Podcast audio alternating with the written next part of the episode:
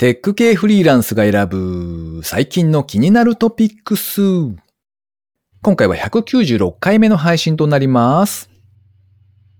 先日、とある喫茶店で、最高級ハワイアン粉コーヒー1杯1100円ってメニューに書かれていたんですけど、つい、うん、粉コーヒーね、粉っぽいのかな？インスタントコーヒーみたいな感じなのかな？なんて思っちゃいました。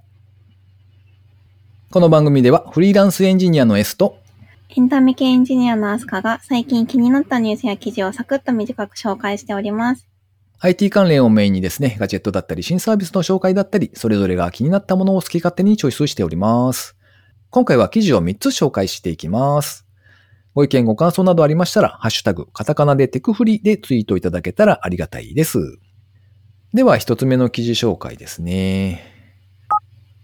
チームラボのサウナ、TikTok チームラボリコネクトが今行くべき全国のサウナランキング、サウナシュラン2021で特別賞を受賞。チームラボさんのプレスリリースからですね、サウナシュランというものがあるそうで、あれですね、ミシュランのサウナ版ですね。サウナ関連事業を展開している TTNE 株式会社というところが、今行くべき全国のサウナ施設をランキングしているそうですね。なんでも様々な業界のプロサウナーが審査員となりまして、全国で5000以上のサウナ施設の中から水風呂、外気浴スペース、ホスピタリティ、男女の有無、料金設定、清潔性、エンターテイメント性、革新性といった観点で評価。既存の枠にとらわれず、新しい試みにより新たなサウナの価値を導き出した革新的なサウナ施設を選出しているということだそうです。おチームラボリコネクトでは美術館や宮殿といった高級な場所でアートを鑑賞するのではなく、来場者自身がですね、サウナで整った最高級な状態になってアートを体験することで、世界と時間に再びつながる、リコネクトすることを目指す新しい形の展覧会を実現しているそうです。サウナシュランはチームラボリコネクトについて、サウナの新たな可能性を開いた壮大な実験と実践の場と評価。女性専用サウナ、それから貸し切り専用サウナを含めまして、計7室のサウナを備えており、それぞれ中温多湿から超高温ドライまで様々な湿度、温度を組み合わせているため、サウナ初心者からサウナ愛好家まで楽しんで入ることができます。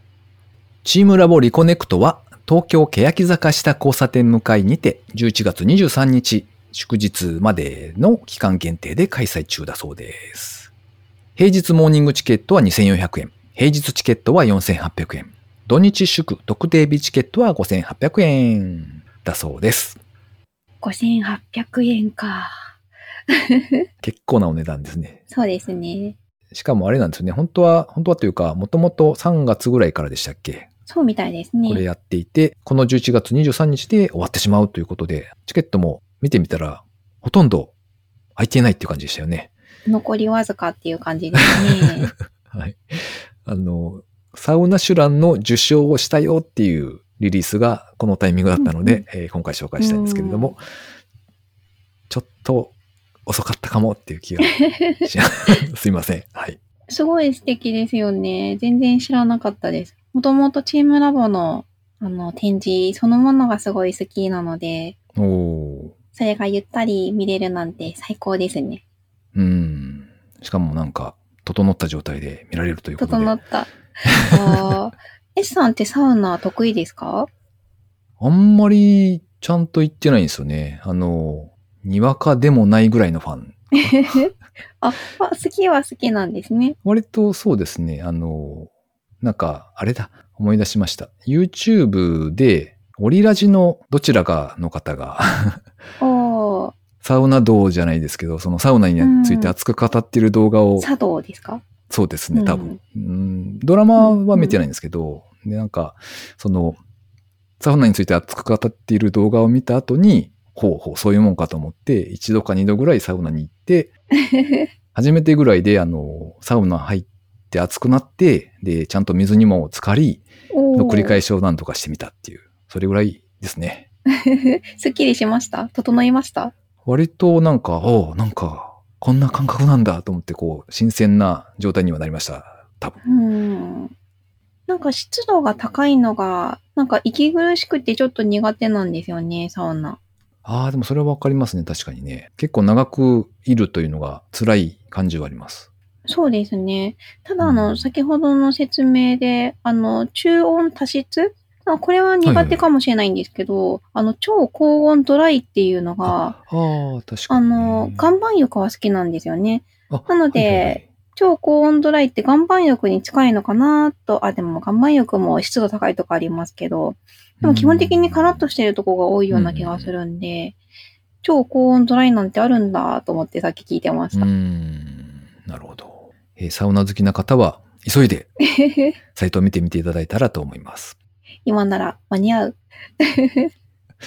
わからない。あの、これ、これが配信される頃には、もう、どうなってるかわかりませんが、はい。そうですね。うん、東京の人はいいなって思いながら見てました。ああ、確かに。では、二つ目の記事、アスカさんお願いします。では私の方からは、とバルミューダスマホ、スペックに現れない世界観に魅力あり、Yahoo ニュースの山口健太さんの記事からご紹介します。11月16日、バルミューダが初のスマートフォンの製品、バルミューダフォンを発表しました。バルミューダってあれですよね。あの、すごい美味しいパンが焼けるトースターとか作っているところ？うんうんうん。うんうん、なんか高級感が。そうですね、高級感。高級感しかわからないな。あとお値段が高い一。体何の会社なのか全くわからない。ああ、そうですね。あの、とても爽やかな風が吹いてくる扇風機とか、か主に家電をたくさん作ってらっしゃると思うんですけども、あの、スマートフォンは初めての試みっていうことでうん、今回初めてのバルミューダフォンっていうのを発表されたそうです。うんうんで、あの、アンドロイドの、まあ、携帯になるんですけど、サイズが4.9インチ、と iPhone の SE が4.7インチなんで、iPhone の SE よりちょっと大きいぐらいなので、かなり小さいですね。今の携帯電話っていうかスマートフォンって、どんどんどんどん大きくなってるんで、そうですね。手の中に入らないというか、こう、はいはい。手に持って、片手で操作しようとすると、うん。親指の対角線のとこに届かないみたいなう、ん。確かに。あるじゃないですか。うん。多分、4.9インチなら私全然届くと思いますね。手がちっちゃくてもあー OK かな。るほどねうん、そうですね。スペック的には、えっと、スナップドラゴン765、あと6ギガのメモリ。容量は128ギガのみになってます。なので、スペックとしてはそんなにものすごいハイスペックだぞっていう感じでは全然ないんですけど、お値段がちょっといろいろ 物議を醸していて、と SIM フリーのモデルで価格が10万4800円前後おとのことです。おおなるほど。おおスマートフォン最近高くなってきてますけど、それでも10万超えはかなり高級品ですね。ですね。うんで、同じぐらいの値段のものとしては、えっと iPhone の13のプロの方の128ギガが同じ14万4000円ぐらいになってるので、うん iPhone の13 Pro と同じかって思うと。ちょっとスペック的に足んないかなみたいな感じが若干してくるかもしれないんですけど、あのう、ん。そこはやっぱりこのバルミューダさんが作ってるっていうところが、あのうん。結構大きくて、あの、それこそあのバルミューダのトースターとか他の扇風機とかと同じように、バルミューダならではのこだわりみたいなのがうんあるみたいですね。で、他のあの IT メディアさんの記事とかを読んでいると、あの、なんでこんなに値段が高いのかっていうことが書かれていて、うんで、あの、高額なのは、あの、ソフトウェアの開発費が結構かかってるっていう話があったんですよ。でこのバルミューダの、このバルミューダフォンの特徴として、中に入ってるアプリを、なんかオリジナルで開発したんですって。うーん。普通、そんなにこう専用アプリとかって作らないと思うんですけど、バルミューダ専用の、あの、結構身近なカレンダーというかスケジュールを管理するアプリとか、うんタイマーだったりとか、うんっていうアプリを自ら開発されて、それが搭載されていると。うん。そういうものになります。なるほど。で、本体は、えっと、ちょっとコロンってした丸みが帯びてる感じの手にフィットするような形になっていて、カラーはかブラックとホワイトの2色。で、一私が一番気になってるのは、この素材がうん、えっと、革とかジーンズ、デニムみたいに、こう使えば使うほど味が出るような感じの素材でできてるらしいです。ちょっと気になりません？使い込める感じがなるほどね。魅力に思うんですけど、うん、どうですか ?S さん。どう思います？そうですね。まあいいんじゃないですかね。全然興味なさそう。なんいやいかや革のお財布とかいいじゃないですか。まあ確かにそうですね。はい。うん。まあ、結構その辺は二極化というか、あの iPhone とかはこう強化ガラスとかでね、もう傷、もう全く傷なんてつけませんみたいな感じの方向もありますけどね。す。うん。もうすでに予約は始まっているようなんですが、11月26日に発売だそうです。これ、オリジナルアプリ、すごい素敵なんですけど。あの、ソフトウェアを開発してる、あの、身からすると、はいなんかすごい思い切ったところに手を出したなってちょっと思うんですけど、ここれ、保守ずっとやり続けるん ですよね。そうか。一回開発、ね、自社で開発してしまったら、ねえ、この先もきっと自分のところでアップデート、アップデート、うん面倒を見るってことですよね。あれじゃないですか。保守料金を皆さんにこう出していただいて。ほうほう。月額みたいな。サブスクですね、今時の。うーん。余計、なかなか厳しいですね。それは、ユーザーからするとね。そうですね。うんあ、でもそういうのも込みのお値段かもしれないですねあーまあ、。そうか。それはあるかもしれないですね。うん、10万円超えっていうのが。確かにね。これ、このアプリも、あの、公式のホームページを見たんですけど、はいはい。あの、アプリの、えっと、アピールの仕方が、あ、なんかバルミューダだなっていうふうに思えるような内容で、ほうえっと、スケジュール表とかは、あの、なんか普通に扱いやすそうだなっていう感じなんですけど、うん。例えばカメラとかが、えっと香りや熱さも映す料理モードとか、こ美味しそうに撮れるお料理モードだったり、あと、まあ、計算機は普通の、普通に使いやすそうな計算機なんですけど、あの、時計のアプリとかも、あの、パスタを作るときのカウントダウンにとか、うん。なんか、あの、お料理とか、今までこのバルミューダさんが作ってきた製品と、なんか、こう、シチュエーションが絡むというか、うん。バルミューダがある、なんか生活の中に、このスマートフォンも入れたいんだな、みたいな感じがして、うんちょっといいなって思いました。なるほどね。では最後3つ目の記事ですね。独自の AI でスマートシャトルを運用中のニアミー。タクシーの相乗り解禁を受けてニアミータウンを始動。株式会社ニアミーのプレスリリースからですね。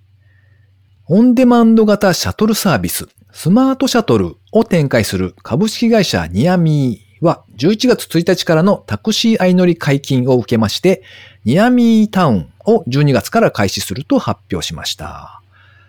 今まで展開していましたスマートシャトルというサービスがありまして、空港やゴルフ場などの特定の場所へドアツードアの移動をオンデマンドで実現しています。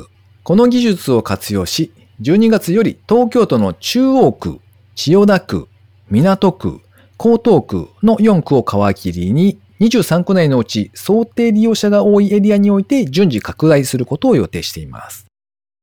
というわけで、えー巷で話題になっているタクシーの相乗り解禁ですね。えーそちらのサービスがスタートするというお話だそうです。これ、いまいち私分かってないんですけどはい、相乗りだけどうん、ドアツードアっていうことうはん、他の人が乗っていくルートの間に自分のい、例えば家とかがあったら、うんそこに寄ってくれて、拾って、みたいな感じになるんですかね。えっと、おそらく一番多い使い方は、あの、例えば前日とかに予約をしておいて、で、まあ何人かっていうか、うん。そのお客さんが何人も集まって、AI によってルートを計算し、で、その途中で、あ、この人を拾っていけば、複数人で、こう、ドアツードアで届けられるな、みたいなこことを計算して、車が移動してくれるという形になると思いますね。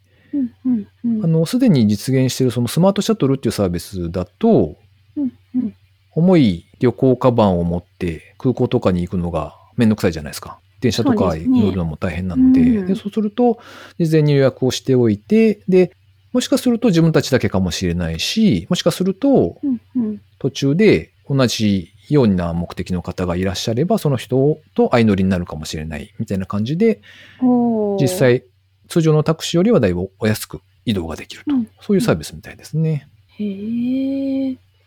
なんか今だともう事前登録が始まっておりまして、あの、LINE で友達申請するパターンですね。でやっておくと50%オフクーポンがもらえるそうですよ。おーお安い。うんあ、でもエリアが中央区、千代田区、港区、江東区ですね。そうなんですね、最初はね。私の生活圏内は入ってないですね。残念そうで。すか。もうなんか一番タクシーをなんか利用しやすそうなところから始めてる感じがしますね。そうでしょうね。ビジネス利用とかね、うんお客さんの多いところからっていうことだとは思います。うん。ということで、記事紹介は以上となります。続きまして、番組にいただいたコメント紹介のコーナーですね。まずは高見千恵さんですね。いつもありがとうございます。ありがとうございます。195聞いた。え、水戸黄門はどこが特撮か？そりゃもう壁の中から溶け出したように出てくる忍者とか、特撮並みではないにしろしっかり爆発する火薬とか特撮でしょうと。今の時代にやれば予算次第ではフル CG シーンが入ったりしても不思議じゃないですし、とコメントいただきました。えっと、これはあれですね、前回僕が番組の中で、水戸黄門が特撮ってどういうことですか？って言って、あの、コメントしたので、それに対して答えていただいたって感じですね。では続いては、水流さんからコメントいただいてます。いつもありがとうございます。ありがとうございます。194回目、拝聴完了。オリジナル 3D アバターまだ持ってないです。V ロイドプロジェクト面白そう。ピクシブさん頑張れ。うさまるはいいですよ。かわいいですよ。アスカさんもぜひ。時代劇3匹が切るを知っているとは。あと、久々に網で焼肉を食べたいともいただいてます。あ、そういえば、あれ？私、あれやったって言いましたっけ？あの、アバタリウム？あ 3D アバターで思聞いてないい出した聞いてない。おうああ、やったんですか？そうなんですねどう。でした？はい。あ、アバタリウムやってきました。渋谷のブースで。おおそれがですね、はい。ちょっと残念な結果におなったんですけど、一応スキャンはできたんですけど、はい。なんか中の機械が多分ちょっと壊れてるっていうか 不具合なのか。あの、なんか、あの、全自動なので、はい。あの、前にもちょっとお伝えしたように、えっと、写真、証明写真を撮るような機械の中に入って、で、写真を全方向から一度にパシャって撮って、はい。で、そのテクスチャー、写真を元にテクスチャーを作って、3D の、あの、アバターを作るっていうアバタリウムっていう、まあ、機械なんですけど、えっと、それが全自動で人が誰もいないので、うんあの、モニターがあって、で、そこにいろんな選択肢が出てくるんですよ。はいはい。あの、じゃあ、今からこれをするんで、荷物を入れてください。じゃあ次は、あの、こういう姿勢立ってください、みたいな感じで、すべて指示が、あの、はい自動で進んでいくんですけど、はいその中で、あの、このポーズをしてください、みたいな。で、ガイド。で、ガイド、はいはいこのガイドに沿って、えっと、ポーズを取ってください、みたいなのを言うんですよ。はい。でも、ガイドに合わせてくださいのガイドが見えなくて、ほら。なんかおそらくその言ってる言葉の内容からすると、自分の姿がそのディスプレイにも映りつつ、うんなんか枠線みたいのが出るんじゃないのかなっていう感じの説明をしてくれるんですけど、はい。真っ白でほら。何も見えなかったんで、あのーまあ、それが悪かったのか、あの、うんぐにゃぐにゃになり、ちょっとぐにゃぐにゃ気味になっちゃいました。ぐにゃぐにゃ。どう？あの、頭とかが、頭の形がこう、ちょっとぐにゃぐにゃだったり、はいはいあと全体的にブレてましたね。ちょっとブレた感じになっちゃったり、あと形が、そうですね。形がちょっと歪んでましたね。なので、へお友達に見せたら、うん、別人だねって言われた 感じなので、ちょっと残念でした。うなんとまあ。無料だ。と1回しか取れないので、ほうほう。ちょっとタイミングがあったら取り直したいわって思うんですけどあれはちょっとソフトウェアを直してもらってからじゃないとまた ぐにゃぐにゃになっちゃうかうも。ん。じゃあ、その、あの、なんていうか、ボケボケなアスカさんがボケボケ。はい。3D データ取れたってことですか？一応取れましたよ。おーそれはどうやってはい。遊ぶんですか、それは、うんあのー今のところクラスターにインポートができるということなので、ほいほいほい。クラスターの中で自分のアバターとして使えると思うんですけど、はい。ちょっとね、頭がぐにゃぐにゃしてるアバターはちょっと使えないですね。残念ながら。。本当のアスカさんは、それじゃないですか？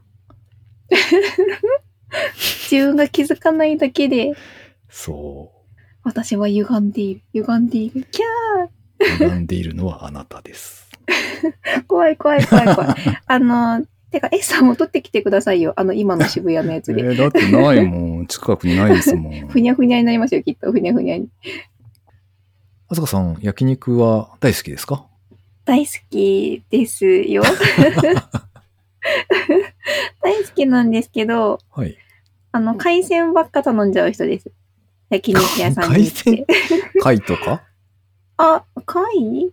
えっ、と、エビとかイカとか、おー。タコとか。あるじゃないですか。えー、えー、あ、お肉もも頼みますよ。えないですか、ないのかな？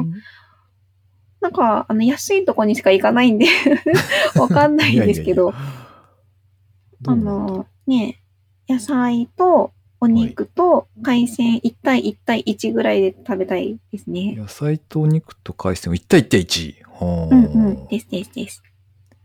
うん。S さんは野菜、お肉、海鮮だったらどんな割合なんですか？多分、お肉と野菜を、どうだろう。64ぐらいで海鮮ゼロですね、きっと。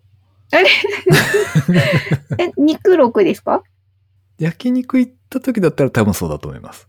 あ6か7ぐらいになっちゃうと思います。あの、ー。うん、野菜を焼いても最終的に美味しく食べられないイメージしかなくて、うん。なんでですか？あの、焦げたりとか。ああ、それに網の上の場所取るんですよね。野菜焼けるの遅いからそうで。す、そうですね。確かうに。ん。お肉の邪魔になってみたいな。うんいいですね。焼肉食べたいです食べたいですね。ね。ちょっと高級なとこに行ってみたいですよ。おお安いところは行き尽くしてるんで。ーじゃあ、あれ？関東に網焼き亭ってありますか？ない。あれ？あーないかもしれないです。な、名古屋だったら、網焼き亭か、うん。じゃんじゃん亭ああ、かな？なんか名前は見たことあるな。の二択でしたね、焼肉行くときは。えー、うちはどもう網焼き亭一択でしたね。そうなんですあね。の激安焼肉屋さん。あれ？サラダバーが最高なのは網焼き亭ででしたっけ？あ、知らないです。サラダバーないですか？あったような気はするな取り放題のやつ。500、ほうほいや、400いくらとか、ちょっと今の値段がわかんないですけど、うん。焼肉屋さんにサラダバーあったら最高ですよ。うん、確かにね。なんか安心して食べられるのがそれ ぐらいしかなかったんですね、確か。うーん、確かに。なんでしょう。うん一人こう、2000円台ぐらいで済むかなっていうぐらいですよね。わかる。ね いいですえねう。ん好きなもの食べていいぞって言えるお店ですね。確かに、確かに。はいうん。あの、小さいお子さんがいらっしゃるご家庭だと、焼肉屋に行くと結構大変なんですよね。うんあの、焼かないといけないし、子ほうほう供も見てないといけないしで。ああ、確かに。なので、あの、ストレスが溜まるんで、やめた方がいいと思いますっていう、あおー。の、みずるさんへのメッセージでございました。パパ目線。ということで、リスナーの皆様、いつもいつもコメントをありがとうございます。ありがとうございます。えー最後に近況報告のコーナーですね。あすかさんは、最近の調子はどうですか？最近ワクチンの2回目をやっとやっとやっと打ちましたよ。おおどうでしたか？やばかったです。やばかった 副反応が。ああ、なんと。すごかったですよ。そうですね。39度ぐらいの熱が、なんかず、まあ、ずっとって言っても24時間ぐらいええ続いそんな長くですか？あ、でもそうですね。打っ。て、打った時の次の日の早朝とかからもう熱が高くなってて、うん。で、その日一日さすがにぐったりしてて、うん。下がったのは次の日の朝ですね。あらら、うんなんと。いやー、なんか熱がそんなに出るっていうのを最近全然やってなかったんで、うん。なんか久しぶりに味わいましたよ。熱を出してる自分みたいな。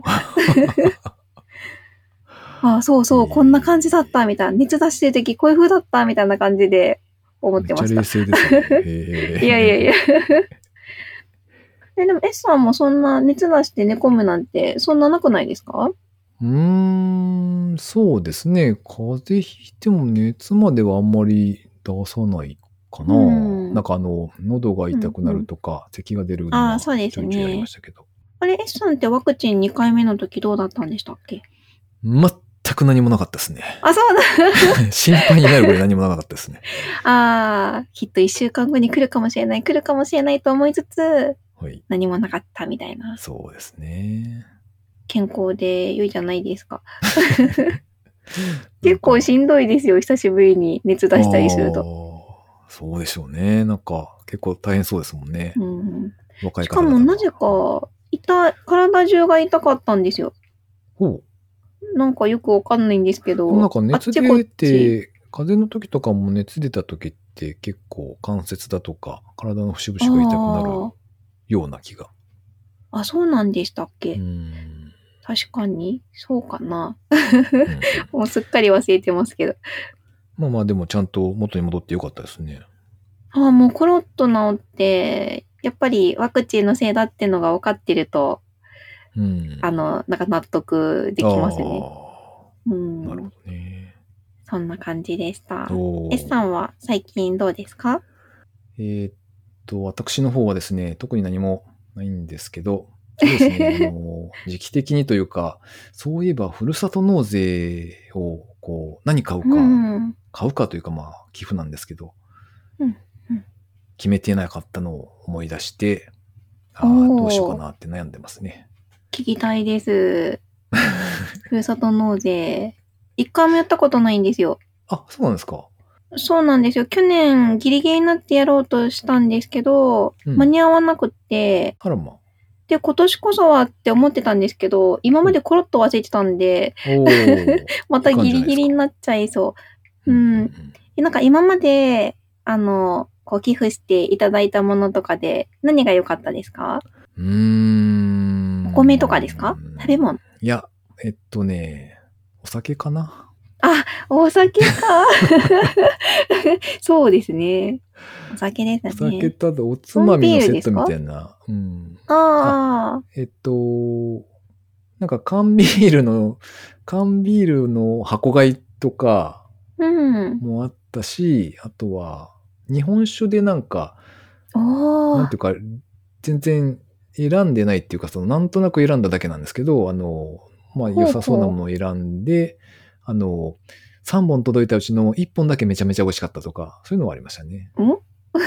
それ銘柄が全部違って、ああ、いろいろ買ってってことですかね。買そうそう、ってっていうか。なんか、大抵は、うんあの、例えば、こう、東北の方の何県の名産でおうん酒3本セットみたいなのとか、2本セットみたいなのがあっうんうん。たんですけど、ちょっと飲み比べてみたりみたいな感じかな。ああ、それは楽しいですねうん。地酒というか。はい。お酒か。意外と、あの、選ぶの難しいんですよね。あの、すごほういほ稼いでいる人じゃないと。ん？あの、う。難しいとは？なんて言うんでしょう。例えば、うんお酒1本3000円ぐらいっていううんうん普段の感覚からすると、あの、1万円ぐらいの値付けがされてるから、ああ、なるほど。うん。そうすると、あの、割と、そんなに大したものが選べないというか、うん。組み合わせに迷ったりみたいな感じになる気がします。うん。まあもちろん、その、稼いでいる金額によるんですけどね。確かに。うん。えーでも選ぶのが楽しいですね。うん。めちゃめちゃ種類あるから、なんか、そうですね。選べないですよ、あれは、本当に。うんお肉系とか、あ。の中の人はこんなにお肉が好きなのかっていうぐらい肉いっぱいありますもんね。確かお友達はフルーツの詰め合わせみたいなやつを、あ、あの、頼んでた子がいましたね。ほうほうほう。果物いいなって思いながら。その季節になったら届くんですって。ああ、なるほどね。それはいいかもしれない。うん忘れた頃に届いてなんかちょっと嬉しいかも。ああ、そうですね。うん。いいですね。うんうんちょっと何か選んで注文してみます、今年は。はい初めてのふるさと納税。そうですね。あと、あの、いくらまでいけるのかを調べておくのもちょっとめんどくさいですね。ああ、そうですね。あ、でもなんか、あの、金額を入れたら、あ勝手に出してくれるサイトとかありますよねありま。すね。ちょっとあれで調べて、いい感じにはい。選んでみます。たくさんお肉を食べてください。海鮮がいいな。そっか、そっちだった。イカとかね。そっか。この番組へのご意見ご感想など絶賛募集中です。ツイッターにて、ハッシュタグ、カタカナでテクフリをつけてつぶやいていただくか、ショーノートのリンクからですね、投稿フォームにてメッセージを送りいただけたらありがたいです。スマホ用にポッドキャスト専用の無料アプリがありますので、そちらで登録とか購読とかをしておいていただきますと、毎回自動的に配信されるようになって便利です。Spotify、Amazon Music でお聞きの方は、ぜひフォローボタンをポチッとしておいてやってください。S さん、もうすぐクリスマスですね。おうそう言われれば。クリスマスの思い出を何か一つ？クリスマスの思い出？うーんキャあれだって感じ。な。あれだな。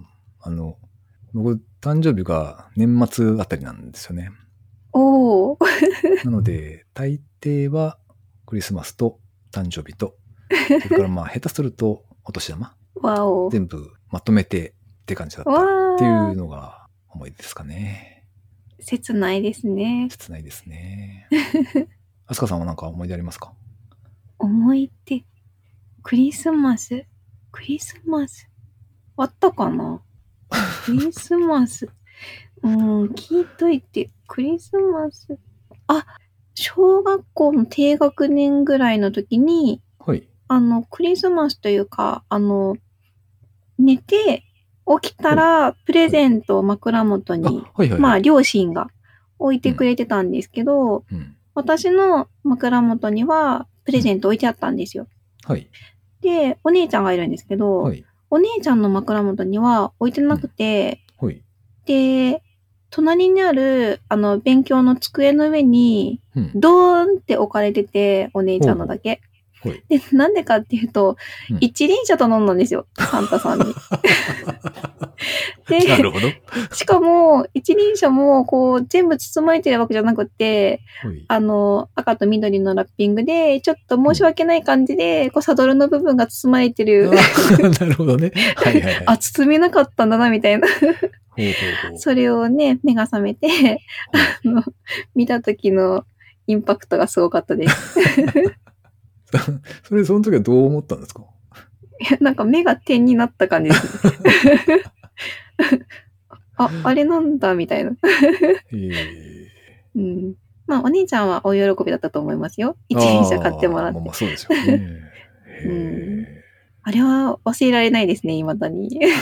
巨大な一輪車がドーンと机の上に。クリスマス。なんかしたいけどな、クリスマス。えまあ忙しいですからね。そうなんですようね。ん。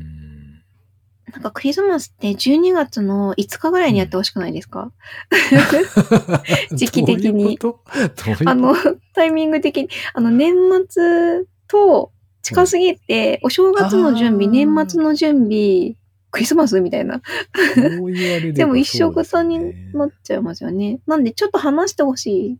うんなんなら11月25日ぐらいだと、10月の末はうんうんうんハロウィンだし、こうね、1あー確かにヶ月おきでいいんじゃないかなとか思ったりしますけど。ねうんキリストさんに頼まないといけないですね。そうですね。ちょっと過去を変えないと。